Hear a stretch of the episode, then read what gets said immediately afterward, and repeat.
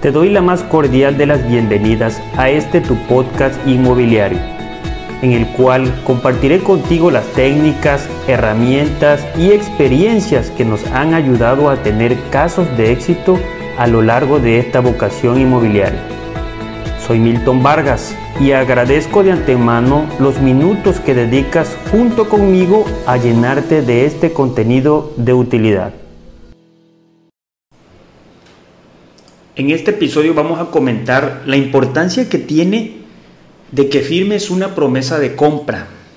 Obviamente, ya que has aterrizado los acuerdos, es muy importante que firmes este documento, el cual básicamente es una promesa de compra, independientemente de que ya te vayas directamente a la escrituración. Mi recomendación es que siempre la tomes en cuenta y la firmes te vamos a, platicar qué es lo que normalmente nosotros hacemos o prudente aquí nosotros en la oficina. Bueno, nosotros una vez que acostumbramos a hacer lo que es la promoción de los inmuebles y hemos captado ya lo que es un comprador interesado en la compra de, de dicho inmueble, habrá de dos tipos y obviamente de eso depende mucho el proceso y los tiempos de, trámite que se vaya a llevar.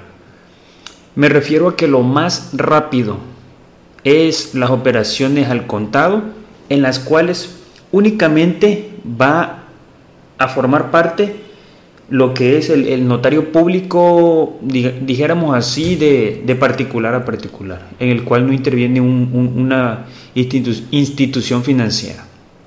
Entonces, eso es lo más rápido. Obviamente desde que se pacta el precio y tu comprador accede a iniciar ya lo que es el proceso de compra, se empiezan a recaudar los documentos. En ese momento, claro, del tiempo que se pacta o se da un apartado compromiso, que también es prudente, y que ese apartado compromiso no quede con un simple y sencillo recibo de dinero, en el cual obviamente yo te, te otorgo a ti 10 eh, mil pesos, 15 mil pesos como anticipo de la parte de la compra del, del inmueble. Entonces no quedarnos nada más con esa parte, sino es importante mencionar el por qué me estás otorgando este apartado. Entonces, esa es una opción. Esta es la segunda opción, que es ya por créditos de tipo hipotecario. Me refiero al Infonavit, me refiero al Fobiste, tal vez en el caso de ustedes sea algún bancario, algún Pemex, eh, distintas instituciones. También están los créditos ISFAN, que son para los soldados. Estos nos va a llevar más tiempo de lo normal. El tiempo normal de, de este tipo de créditos obviamente va a depender de cada uno y del lugar donde tú has llegado a hacer esta negociación. Bueno, entonces, tanto uno para el otro es prudente hacerlo lo que es la promesa de compra, firmar ese documento, aterrizar esos acuerdos. ¿Qué debe llevar un documento de este tipo? Un documento de este tipo, obviamente, las dos personas, tanto el vendedor como el comprador, deben aterrizar todas las condiciones que hayan acordado como, como cierre de esta operación. ¿sí? También hay en los casos en, los que algunos los, propietarios les piden el 100% de la compra. Realmente yo no lo veo prudente. No lo veo prudente. Entonces lo más esencial es dar una pequeña parte como compromiso para ambas partes. El vendedor que está comprometido a venderte y que ya no va a utilizar ese inmueble para otra persona, al igual que para ti. Ese apartado que tú das es un compromiso de que ya realmente eh, ya tienes un inmueble seleccionado y que vas a tener la garantía y la certeza y seguridad de que realmente no lo vas a perder. Eso es como que un apartado. Bueno, entonces, este, ¿qué debe llevar? ¿Qué debe llevar? Normalmente, obviamente, e, el nombre de las dos personas, comprador y vendedor. Va a llevar su nombre, cómo se identifica, va a llevar, por ejemplo, los RFC, es prudente que lleve los RFC, anotarlos ahí.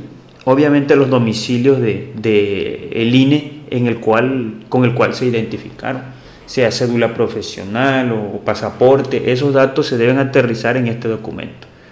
Vaya, hay que identificarse y también mencionar el domicilio actualizado.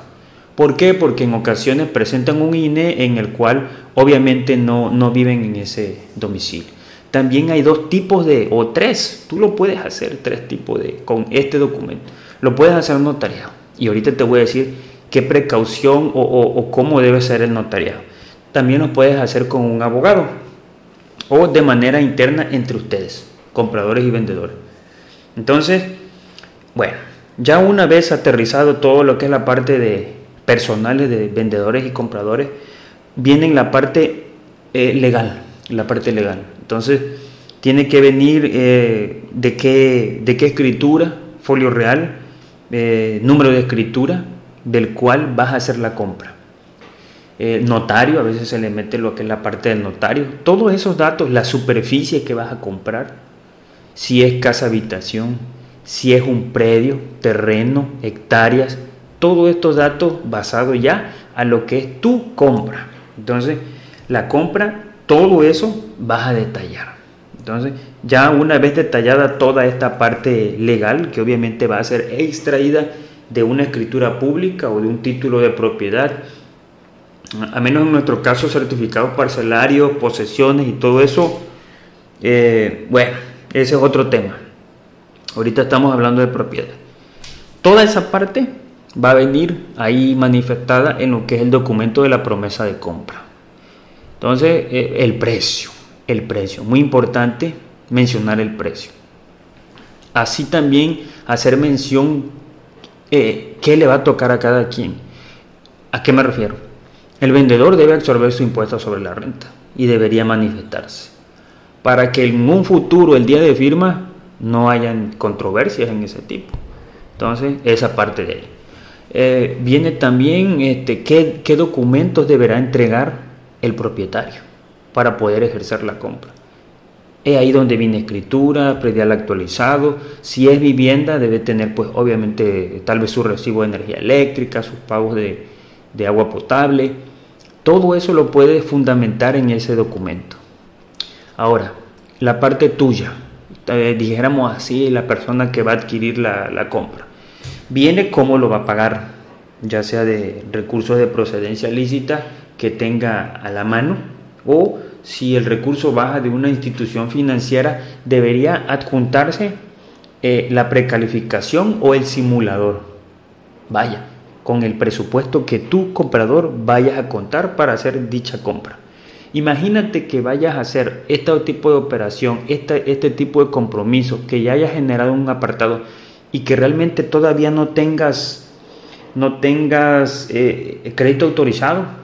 Pues no, estamos hablando de que hay dos personas que realmente están tomando acuerdos sin conocer del tema. ¿Cómo es que una persona te va a hacer una venta si realmente no tienes un crédito autorizado?